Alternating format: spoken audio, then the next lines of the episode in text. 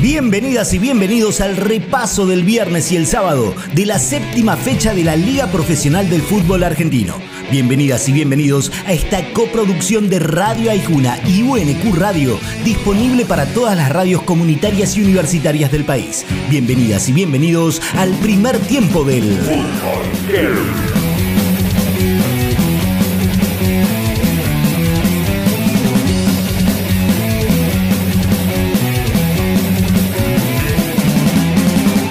En solo 5 minutos se definió el resultado. Independiente lo ganaba desde el arranque por Barcia, Barracas lo empató por Mater y después Después expulsión en el rojo que bancó casi todo el partido con uno menos. Después fue un guapo que no supo hacer con la ventaja. Y después, lo dicho, partido definido casi desde el arranque. Uno a uno y la reflexión del momento del diablo en voz de su entrenador, Leandro Estilitano. Es muy simple. Si me va bien, soy Scaloni.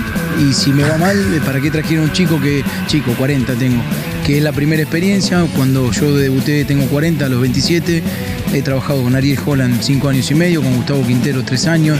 Eh, me siento preparado, capacitado y también sabiendo este contexto. Pero la realidad que en el fútbol, el otro día escuchaba después del partido de la Recopa a Martín Anselmi y dijo, lo único que nos da credibilidad a los técnicos es ganar.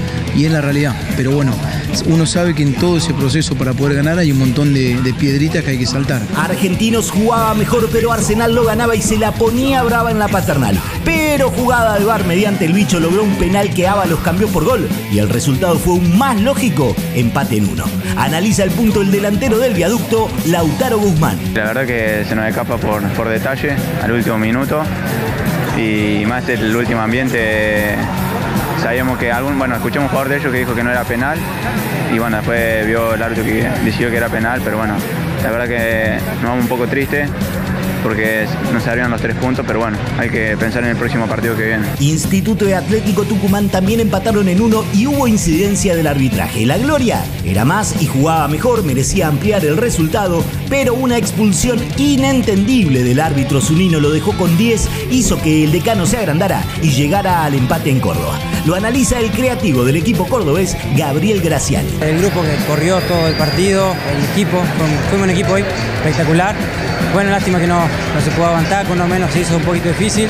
El primer tiempo cuando estamos 11 contra 11 creo que tuvimos muchas chances también y bueno, eso es lo que, lo que queremos jugar. San Lorenzo y Gimnasia tuvieron 15 minutos de disputa, pero con la expulsión de Enrique en el Lobo, el partido cambió del todo. El Cuervo aprovechó la ventaja en el campo, se hizo dueño de la pelota y las situaciones y terminó goleando 4 a 0 para ser el único puntero del torneo. Triunfazo para el Ciclón y la palabra de su goleador Andrés Bombergar. Un lindo partido, por ahí un principio se hizo un poco ficcionado, pero bueno, la verdad es que después con la, con la expulsión de ellos eh, se hizo un poco más fácil, hubo más espacios y bueno, aprovechamos las que tuvimos y bueno, el segundo tiempo ya, ya, ya se dio una, una diferencia más, más grande.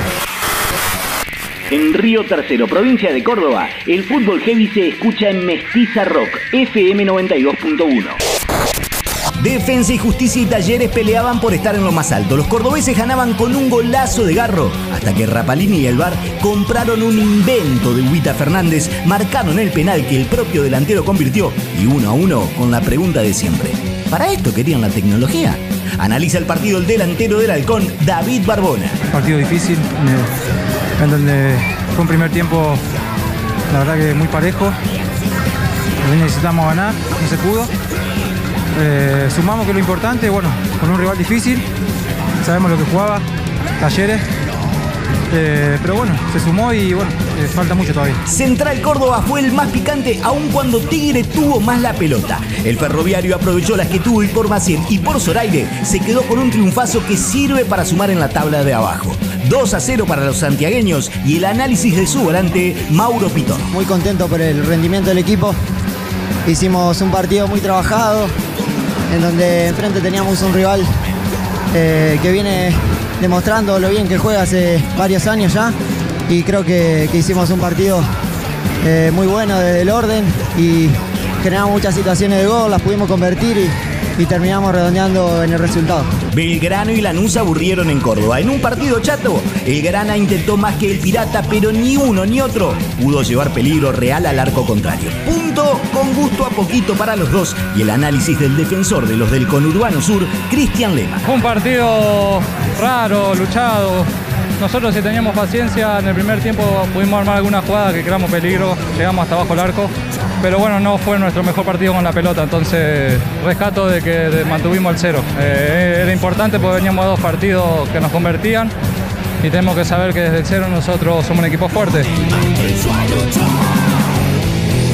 En el primer tiempo suena el martillo haciendo el martillo. Después del entretiempo repasamos el resto de la séptima fecha de la Liga de los Campeones del Mundo, acá, en el Fútbol Heavy.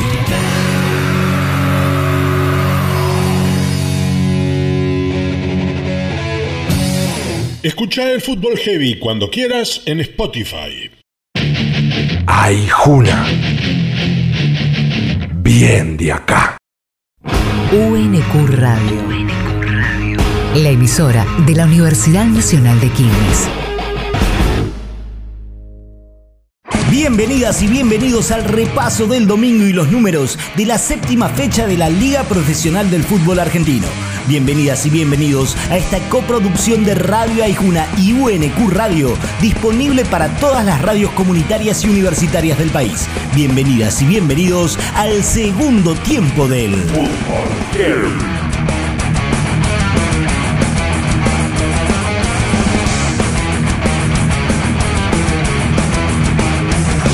Racing superó durante el primer tiempo a Sarmiento en cantidad de jugadas de ataque y posesión de la pelota, pero tuvo que esperar a que Matías Rojas hiciera su magia y con un golazo se puso 1 a 0. En el segundo, lejos de achicarse el verde, lo fue a buscar y la Academia de Contra pudo haber ampliado, pero el resultado se cerró en solo un 1 a 0. Analiza el triunfo el volante central de la Academia, Aníbal Moreno. La verdad que el grupo hizo un esfuerzo enorme, ellos se cerraron mucho atrás, no, no había tanto espacio, por suerte lo pudimos abrir el marcador con una linda jugada de Mati, así que, que muy contento por eso. Después en el segundo tiempo creo que fue un partido más luchado, ellos fueron mal ataque y creo que, que hicimos un partido correcto. River fue mucho más que Godoy Cruz en el Monumental y esa superioridad se plasmó en el resultado. El millonario ganó 3 a 0 frente a su público y con ello se puso como único escolta. Los goles fueron de barco de penal y un doblete de este señor, Lucas Beltrán. Estamos trabajando constantemente eso, eh, siempre buscamos mejorar, la verdad que es un grupo que, que, no se conforma con nada, así que bueno, siempre trabajando y tratar de, de, de mejorar las cosas. Técnico que debuta gana, es muy difícil que un invicto se sostenga, las rachas están para cortarse. De cualquiera de estas tres maneras se puede titular el primer triunfo de estudiantes en el torneo. 2 a 1 frente a un huracán que llegaba invicto justo el día en que debutó Eduardo Domínguez como de Tepincha. Le costó demasiado a los de La Plata que se llevaron el triunfo en una de las últimas y por un golazo del rusito Santiago Ascasiva. La verdad que se trabajó en la semana, un poco como se venía trabajando también el nuevo técnico le puso su impronta y hoy se demostró, se demostró las ganas de todo y la verdad que eh, contento por el resultado. En San Fernando del Valle, provincia de Catamarca, el fútbol heavy se escucha en Radio Universidad, FM 100.7. En Arroyito, Unión visitó a Rosario Central y se lo ganaba bien en el primer tiempo, pero dejó la pelota en los pies de los del canalla para salir de contra, se comió varios y tanto fueron los rosarinos que terminaron empatando en uno cuando casi el partido se moría por un golazo de Lautaro Giacone que lo gritó con alma y vida frente a su gente. Esos son, siempre, así ganes o pierda, siempre están con vos y bueno, eh, es eso, agradecerle por el apoyo, por ahí la cosa no, no va bien, hace, hace calor, jugamos a las 5 de la tarde, vienen igual. Así que bueno, espero que le haya servido para algo. Banfield recibió a Boca en el Florencio Sola sabiéndose menos que el rival, tanto por figuras como por actualidad. Pero las rachas, ya lo dijimos, están para cortarse y el taladro al fin pudo ganar en el torneo. Erró un penal, pero la metió por Quirós y después se bancó los toscazos para quedarse con los tres puntos. Así lo vio el defensor de Banfield, Emanuel Coronel. Es un desahogo, desahogo que venimos hace rato con una racha negativa este año y también la arrastramos un poco del año pasado. Y nosotros trabajamos un montón, trabajamos un montón en la semana. Eh, obviamente siempre digo lo mismo, esto no es merecimiento, pero el trabajo a la larga siempre paga.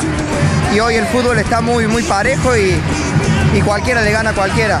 Y hoy era un partido de detalles y sin embargo en ningún momento lo dejamos a boca eh, que sus individu- individualidades se exploten o puedan tener un contragolpe. Siempre estuvimos atentos. Para hoy quedan Colón Newells y Vélez Platense, ambos a las 21.